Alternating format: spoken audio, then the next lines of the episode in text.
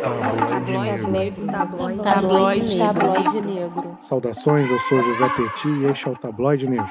O Ubuntu é um programa que divulga sabedoria em diversas áreas da sociedade. Em todo episódio, nós chamamos três colunistas independentes para compartilhar seus conhecimentos. E o nosso primeiro colunista é o especialista Marco de Preto, e ele vai falar sobre empreendedorismo negro através do espaço CISEM, aqui no Tabloide Negro.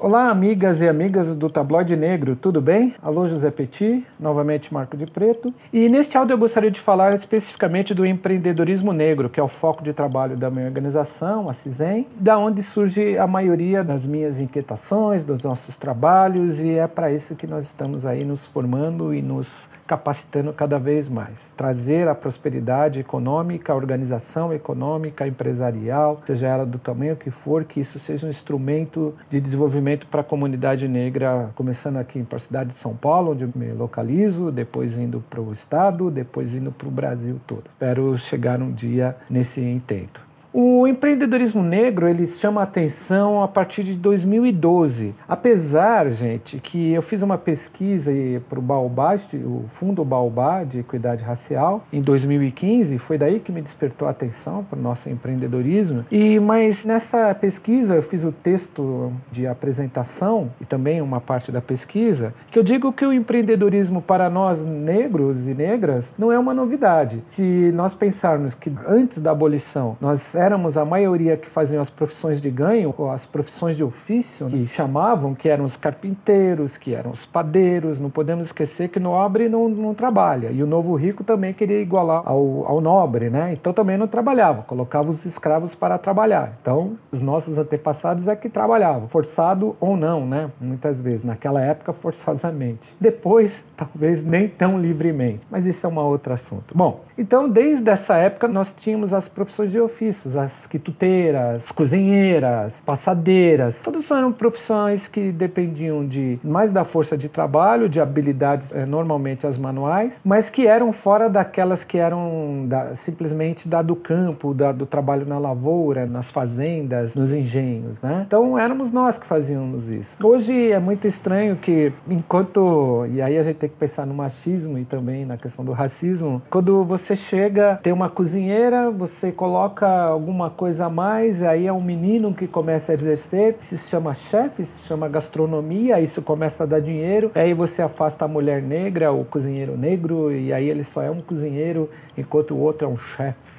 Mas isso também é uma outra história. Vamos lá falar do empreendedorismo negro. Então, para nós não é novidade essa questão de usar a energia, a inovação, a sua experiência no trabalho para solucionar um problema na sociedade. Quer seja um problema para o outro, quer seja um problema para você. O nosso problema, na maioria das vezes, era sobreviver e trazer um din-din para casa para poder alimentar nossos filhos e também a gente. Vindo um pouco para cá, ou bem mais para cá, em 2012, que tem a oficialização do crescimento do empreendedorismo empreendedorismo negro e mais ainda a sua chegada como a maior, o grupo que nós aqui da Câmara chamamos de categoria, que determina uma categoria é quando ela exerce uma atividade, mas tem algumas coisas específicas, algumas características específicas que lhe destaca das outras e nós, além de na maioria de ser pequenos negócios, de ter uma capacitação é, diferenciada, muitas vezes menor que a do outro, recursos para começar a empreender menor que a do outro, uma formação empreendedora também mais deficiente do que de outra parte da população, nós enfrentamos também muita questão do machismo e a questão do racismo para exercer as nossas atividades empreendedoras. Por isso que nós da Câmara damos para nós também a questão de ser uma categoria. O empreendedorismo para nós é uma categoria. Então, desde 2012, nós somos a maioria desses pequenos negócios, a maioria dos negócios do Brasil, pensando que a maioria dos negócios que compõem uma,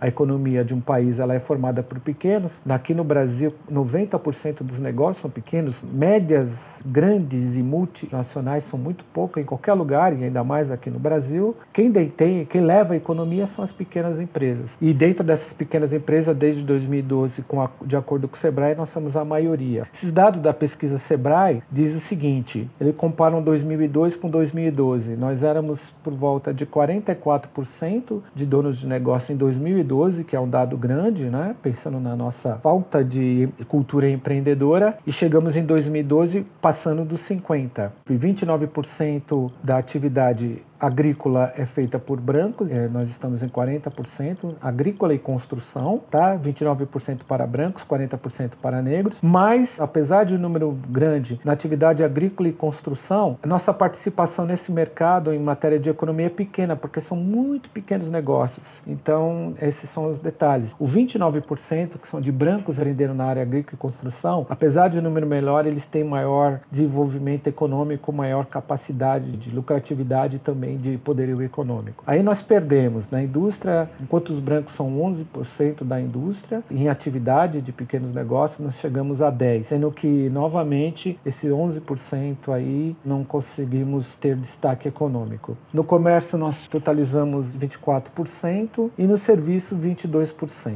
Agora uma questão do nosso empreendedorismo, eu estou falando números de 2012 que são atuais, não mudaram muito não, tá? Tivemos um aumento aí talvez aí de 10%, aproximadamente. Estou falando de um pouco, vou me ater a essa pesquisa do Sebrae para depois falar numa próxima oportunidade de números atualizados, até para a gente comparar um pouco a diferença que muda de 2012 agora para 2018, 2019. Nessa época, em 2002, um empreendedor branco ele tinha um rendimento de R$ 1.800, enquanto nós não chegávamos a 800 reais, para ser mais exato, 786. Em 2012 também, enquanto rendimento médio, isso é em 2002, tá? 2002, no rendimento do branco era 1.843 e o rendimento do negro era 786. Em 2012, o rendimento do branco vai para 2.460 enquanto o empreendedor, e o nosso vai para 1.138. Quer dizer, todos evoluindo em matéria de rendimento, mas isso quer dizer, às vezes, pode ser um crescimento nominal, ou seja, você começou a ganhar mais, mas também tem uma questão de inflação, que é correção, né? Inflação, então muitas vezes você não tem um crescimento de rendimento, e sim uma questão de ajuste à inflação, etc.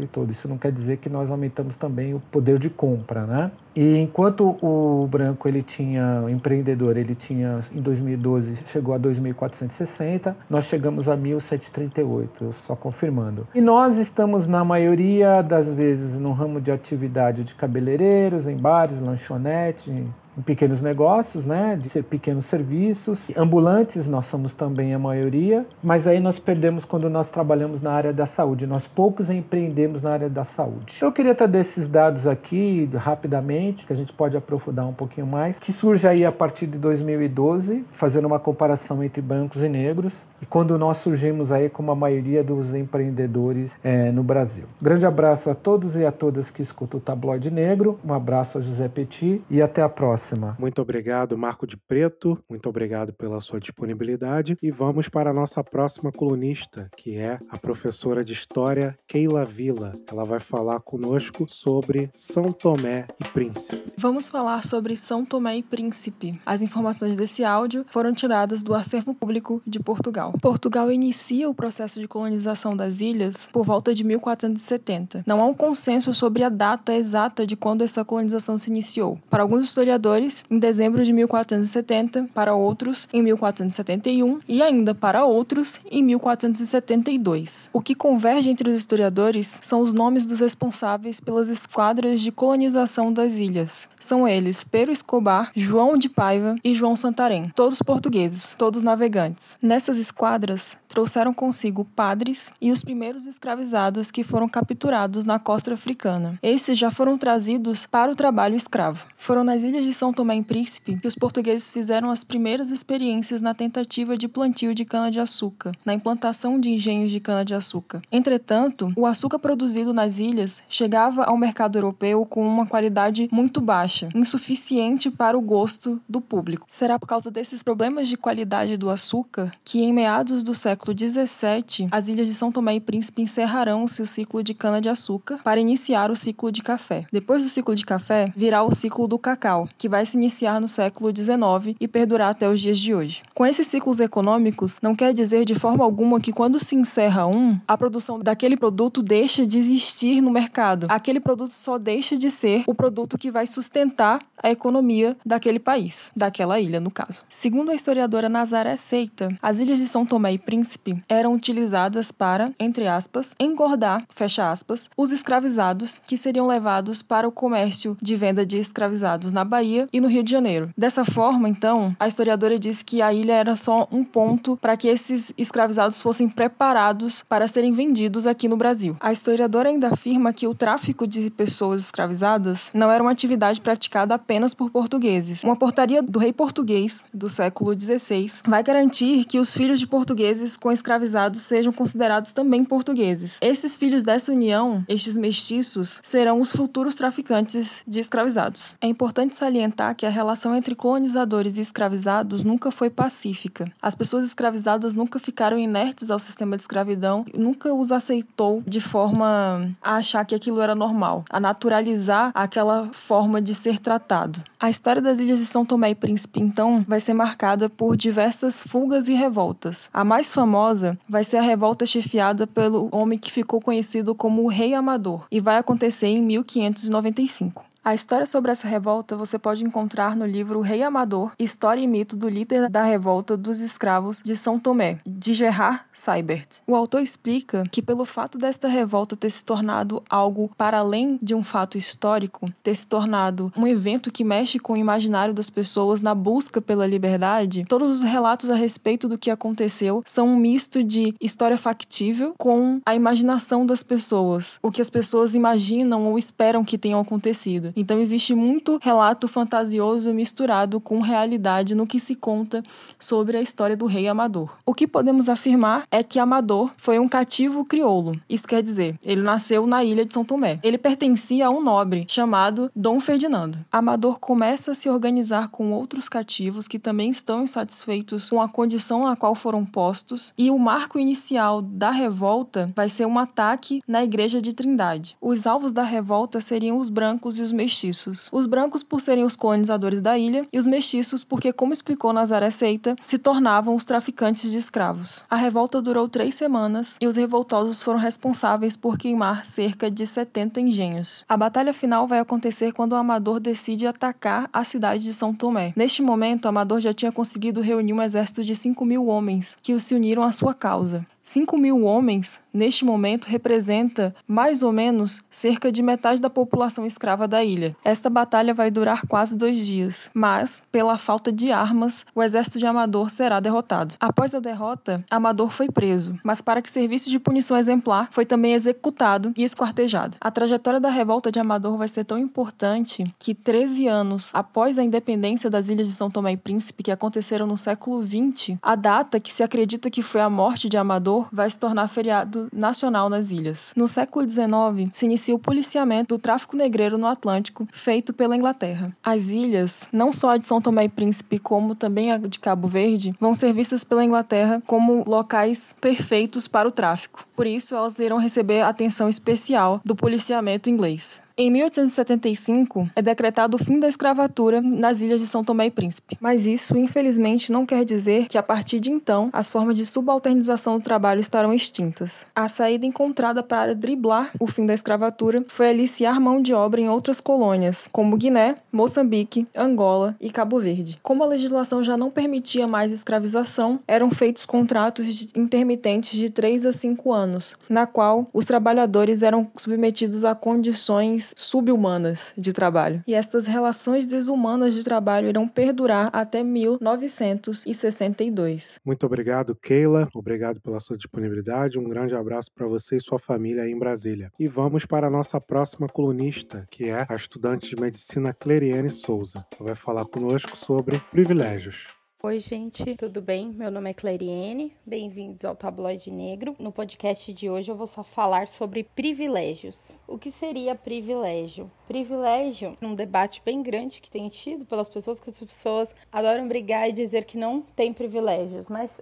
a maioria das pessoas tem privilégios, nós temos privilégios. O problema é que a gente não entende o que isso quer dizer e por conta disso a gente acha que é uma palavra muito forte. A gente acha que privilegiado é só quem é super rico, super famoso, mas não é. Privilégio, o que, que seria definido? Esse privilégio que eu estou falando para vocês é aquilo que você herda e é socialmente reconhecido como um bem material ou e simbólico. Reconhecido não porque se trate de atos absolutamente conscientes, mas sociais. O fato de você ser reconhecido como branco tem o dom mágico de abrir portas. É como se fosse um passaporte que pode te levar para lugares interditados aos que não possuem. Essa frase é do texto As Cotas Raciais e a Percepção dos Privilégios, da Berenice Bento, que foi escrito no portal Geledés. O que, que a gente quer dizer com isso? O privilégio é uma coisa que deveria ser um bem social, mas não é. Por exemplo, você ter água encanada no Brasil é um privilégio. Aí você vai dizer, não, mas não é um privilégio. É um privilégio porque deveria ser uma, é uma coisa que toda a população deveria ter acesso. Nós, os 207 milhões de brasileiros, segundo o IBGE, mas não é. 97% do Brasil não tem cobertura de saneamento básico, principalmente estados como Norte, Nordeste, não tem toda essa cobertura. 97% de cobertura nós temos no sul-sudeste. O resto do país não existe essa taxa de cobertura. Em alguns estados a taxa de cobertura não chega a 50% de saneamento básico. Então você ter água tratada para tomar direto da sua torneira é um privilégio Sim, por exemplo, eu sou de São Paulo, morei a minha vida inteira na cidade de São Paulo. Nunca tivemos que comprar água filtrada. Nunca tivemos que nos preocupar com isso, porque a água que saía da minha torneira já era filtrada e pronta para beber. Agora eu me mudei para o estado do Mato Grosso, onde eu faço faculdade. Aqui a água não é tratada, então eu preciso comprar água mineral se eu quiser beber uma água de qualidade. Inclusive, eu como estudante de medicina, nós pegamos muitas vezes nas nossas práticas diárias pacientes com verminoses, que é uma coisa que praticamente não existe no estado de São Paulo, por conta de água, por conta da água que não é potável. Então é um privilégio, porque deveria toda a população ter acesso à água potável, mas não tem. Ter uma casa para dormir é um privilégio porque é uma coisa que todo mundo deveria ter. Mas tem gente que não tem. Então é um privilégio, porque você tem o privilégio de chegar na sua casa, ela pode não ser a casa dos seus sonhos, mas você tem o privilégio de ter um teto para dormir, de ter uma cama para deitar, de ter uma coberta para colocar em cima. Enquanto tem pessoas que não têm nenhuma dessas fases. E aí hoje eu vou falar sobre assim, o mais profundo que seria o privilégio definido como raça, gênero e classe. Para quem quiser ler, existe um livro da Angela Davis que chama Raça, Gênero e Classe. E ele é um livro belíssimo, incrível, muito bom de se ler. Existe ele em PDF, se vocês procurarem. E ele também não é caro. E que ela explica muito sabiamente isso, que existem privilégios dentro dessas três fases, na raça, no gênero e na classe. Por exemplo, na raça, como acabei de dizer sobre o texto do portal do Gelé 10, a raça te abre portas. Se você é branco, você tem mais oportunidades no mundo do que ser negro. E isso é privilégio, porque não necessariamente você é melhor. Simplesmente a sua cor de pele te confere privilégios, ela te confere facilidades, te confere passabilidades. Ou seja, a moça no texto, ela fala que ela e as colegas, ela tinha, ela é uma colega negra, ela era branca, as duas da periferia do Rio de Janeiro, e as duas foram procurar emprego, adolescentes. Ela achou emprego como garçonete. A amiga dela não. As duas tinham o mesmo currículo. A minha mãe trabalhou até os 17 anos como empregada doméstica. Minha mãe é negra. As amigas dela conseguiram empregos na época, todas foram procurar empregos juntas. Todo mundo morava no mesmo bairro. As colegas dela conseguiram empregos como ajudante de loja, de armarinhos, recepcionistas. A minha mãe não. Minha mãe, eles não deram emprego para ela em nenhum desses lugares, em nenhuma dessas funções. O emprego que minha mãe conseguiu foi de limpeza. Então, isso sim é um privilégio, porque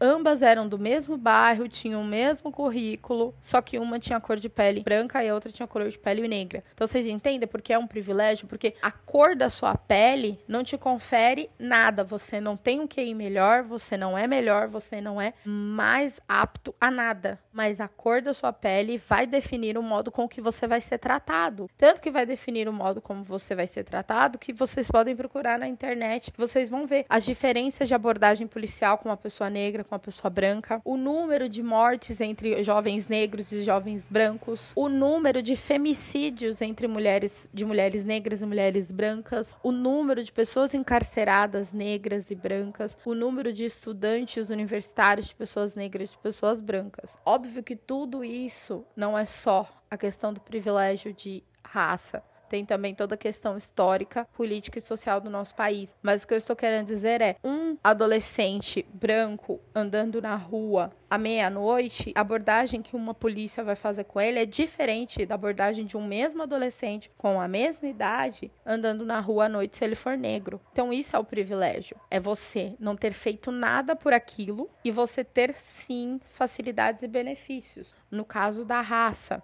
no caso do gênero, a gente também pode botar esse exemplo. Quantas mulheres saem na rua de madrugada sozinhas? Quantas mulheres não têm medo de pegar Uber? Tanto que uma das saídas estão criando aplicativos próprios com mulheres Uber. Por quê? Porque um homem andando à noite, a probabilidade dele ser vítima de assédio ou vítima de uma violência sexual é muito irrisória em vista de uma mulher. Então isso é um privilégio. Um homem, ele tem o privilégio de poder sair a hora que ele quiser, ir aonde ele quiser e andar pelas ruas. É um privilégio que homens têm, que mulheres não têm. Por conta que vivemos numa sociedade misógina e machista. Então, uma mulher andando sozinha, ela está extremamente vulnerável. Então, isso é um privilégio, por exemplo, de gênero. Homens ganharem mais do que mulheres, que também existe e diversos estudos mostrando que homens ganham mais do que mulheres. Agora eu não lembro o dado sobre com relação a homens, mulheres e negras, e homens negros e brancos, mas um homem branco, ele recebe 47% a mais do que uma mulher negra na escola social. Ou seja, isso é o privilégio. Desempenhando a mesma função, um homem branco recebe mais que uma mulher branca, que recebe mais que um homem negro, que recebe mais do que uma mulher negra. Todos desempenhando a mesma função. Então, isso é o privilégio. As quatro pessoas estão desempenhando a mesma função, têm o mesmo serviço, a mesma carga horária, mas um recebe um salário maior simplesmente por ele ter uma cor de pele, que é uma passeabilidade construída socialmente, porque o racismo, o machismo, a misoginia e a LGBTfobia, elas são construções políticas e sociais. Então a gente acaba, a sociedade reproduz isso. E essa reprodução acaba definindo esses privilégios. Pessoas brancas acabam tendo privilégio de raça, é, homens acabam tendo privilégio de gênero. Por exemplo, quantos crimes a gente vê que foram feitos simplesmente porque a pessoa era homem. Não existem muitos crimes, existem brigas, por exemplo, a gente vê na TV, brigas que ocorreram, mas o crime não foi feito porque aquela pessoa era homem, simplesmente. Agora, existem diversos crimes provocados pela LGBTfobia, ou seja, aquela pessoa, ela apanhou, ela foi violentada ou ela foi morta pura e simplesmente por ela ser uma pessoa LGBT. Entendem a diferença? Um homem, ele nunca vai apanhar na rua por ele ser homem, um homem hétero. Agora, um homem gay, ele apanha e pode até vir a ser morto por ser um homem gay. Entendem a diferença? Uma pessoa trans, uma pessoa trans andando na rua, ela pode ser alvo de violência simplesmente porque ela é uma pessoa trans andando na rua. Uma coisa que não vai acontecer com um homem hétero andando na rua. Ele não vai sofrer um tipo de violência por ser um homem hétero andando na rua. Então, entende esse privilégio? O homem hétero, branco, por exemplo, ele tem o privilégio de poder andar a hora que ele quiser. Ele tem o privilégio de gênero, tem o privilégio de raça e tem o privilégio também de orientação sexual. Ninguém vai bater nele por ele ser um homem branco branco hétero. Agora, uma pessoa trans, ela pode vir a apanhar na rua por ser uma pessoa trans. Uma pessoa LGBT, ela pode vir apanhar na rua por ser uma pessoa LGBT. Uma mulher, ela pode sofrer violência sexual na rua por ser uma mulher. Então, isso é privilégio. É você não ter feito nada por aquilo, mas aquilo ter como se fosse um, uma lei social, onde a gente não discute. Muitos de nós a gente não percebe. Quando a gente começa a perceber, é como se tirassem uma venda dos nossos olhos. E eu peço que vocês façam esses exercícios. Comecem a perceber o modo como, na mesma situação, as amigas de vocês são tratadas, as amigas mulheres, como que as meninas, as meninas negras e brancas são tratadas na mesma situação, como as pessoas LGBT são tratadas na sua faculdade, na sua escola, no seu trabalho. Todo mundo ali recebe o mesmo salário se todos trabalham o mesmo número de horas, se todos têm as mesmas facilidades e passabilidades, porque não é assim. O ideal, por isso que o nome é privilégio, porque no mundo ideal, todo mundo seria tratado igualmente, independente da sua raça, independente do seu gênero, independente da sua orientação sexual, independente da sua classe. Mas infelizmente, não é desse jeito. E as pessoas reproduzem muitas vezes sem ver. As pessoas fazem esse tipo de coisa sem nem perceber. E eu posso dar exemplos, por exemplo, na minha universidade. É diferente o modo que eles tratam as pessoas fazendo a mesma situação, pessoas negras e pessoas brancas. Na mesma situação, o tratamento é diferente. O jeito de falar, de chamar atenção pessoas brancas e negras é diferente é o jeito que as pessoas tratam pessoas LGBT é diferente. Então a gente tem que começar a se atentar para isso, que não é uma questão de, ah, é gosto, é porque eu falo assim, ou não tem nada a ver. Tem a ver, tanto que tem a ver que existem pessoas morrendo por serem negras, existem pessoas morrendo por serem gays, por serem lésbicas, por serem transexuais, tem pessoas morrendo por serem mulheres. Então não é uma questão de opinião, não é uma questão de eu não acho isso, é real, tanto que é real que todo dia nós vemos a notícia de uma pessoa negra, geralmente um homem jovem negro, que foi morto por ser um homem jovem negro. Todo dia nós vemos notícia de mulheres que foram mortas por serem mulheres, que foram vítimas de feminicídio. Todo dia nós vemos pessoas que foram mortas ou agredidas por serem LGBT. Então não é uma questão de opinião, não é uma questão de eu acho que não é assim é assim e nós precisamos nos atentar. Então, comecem a ler, a pesquisar sobre femicídio, a pesquisar sobre. Na Anistia Internacional tem bastante informações sobre essa diferença de violência entre pessoas. Também existe vários lugares, também mapa da violência, também vocês podem ver essas diferenças, para ver que não é só uma questão mimimi, como as pessoas adoram dizer. Realmente existem pessoas morrendo, existem pessoas perdendo emprego, perdendo oportunidades por aquela questão de privilégios. Porque o privilégio é uma coisa que você não fez nada por isso, você apenas nasceu, por exemplo, branco ou homem, e você vai usufruir desse privilégio para o resto da sua vida, enquanto outras pessoas com as mesmas características suas, por exemplo, a mesma inteligência ou a mesma competência, elas, por exemplo, não vão conseguir aquele emprego, como exemplo da moça, simplesmente porque você tem um privilégio ou ela tem um privilégio. Isso precisa ser mudado, ok? Então vejo vocês até o próximo podcast. Muito obrigada. Muito obrigado, Cleriane. Força aí nos seus estudos. E com isso, encerramos o nosso programa Ubuntu. Lembrando que você pode obter maiores informações no nosso site www.tabloidenegro.com ou através das nossas redes sociais. Nós estamos identificados como arroba tabloidenegro. Muito obrigado pela sua audiência e fiquem com a canção Upside Down de Diana Ross.